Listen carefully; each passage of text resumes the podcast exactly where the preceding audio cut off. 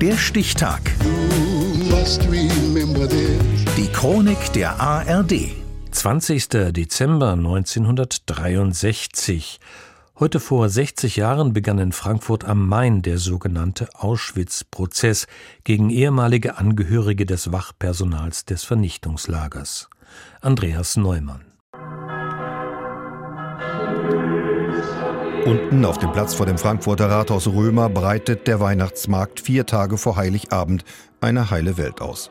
Oben in einem Saal ein Stockwerk höher beginnen deutsche Richter sich mit der Hölle auf Erden zu beschäftigen, mit Auschwitz, dem größten nationalsozialistischen Vernichtungslager, in dem über eine Million Menschen ermordet wurden.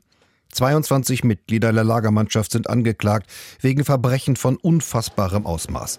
Fast zwei Jahrzehnte hat es gebraucht, bis sich die Täter verantworten müssen. Die Sitzung und Verhandlung vor dem Schwurgericht am Landgericht in Frankfurt am Main ist eröffnet. Tanze mit mir in den Morgen. Die deutsche Nachkriegsgesellschaft hat den Auschwitz-Prozess eigentlich gar nicht gewollt. Die meisten wollen vergessen. Nichts soll die spießige Schlagerwelt im Wirtschaftswunderland stören, vor allem bitte nicht die Auseinandersetzung mit den Nazi-Verbrechen. Die meisten Täter grausamster SS-Schergen leben unbehelligt und frei als angesehene Bürger in der jungen Bundesrepublik weiter. Aber sie haben die Rechnung ohne Fritz Bauer gemacht, den hessischen Generalstaatsanwalt. Er erhält Ende der 50er Jahre von ehemaligen Auschwitz-Häftlingen Unterlagen mit Namen von Wachmännern, die Häftlinge erschossen haben. Bauer sammelt eine Gruppe junger Staatsanwälte um sich und eröffnet ein großes Ermittlungsverfahren.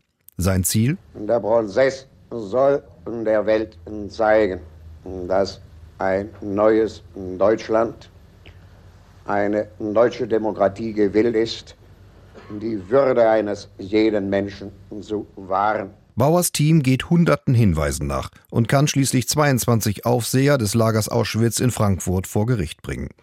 Allen voran Robert Mulker als Adjutant rechte Hand des Lagerkommandanten.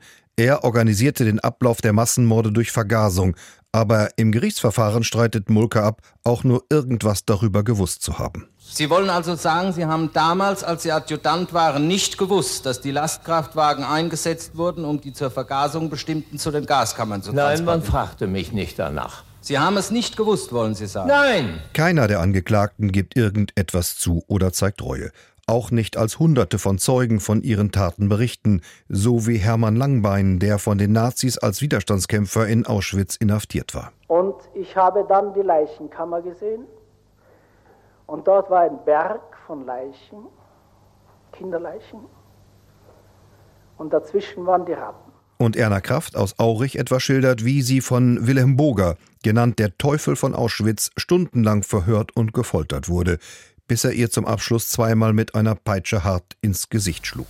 Äh, der Angeklagte Boger, wollen Sie doch mal aufstehen. Ob er nicht angesichts dieser fürchterlichen Schilderung uns nicht jetzt doch etwas zu sagen hätte.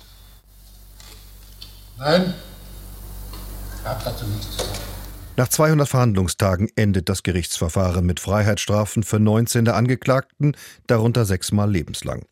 Und in der Bundesrepublik erfahren viele Jugendliche erst durch den Strafprozess von den systematischen Morden und Verbrechen der Nazis.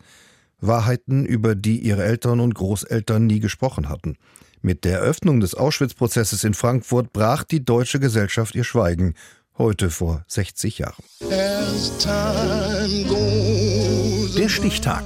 Die Chronik von ARD und Deutschlandfunk Kultur. Produziert von Radio Bremen.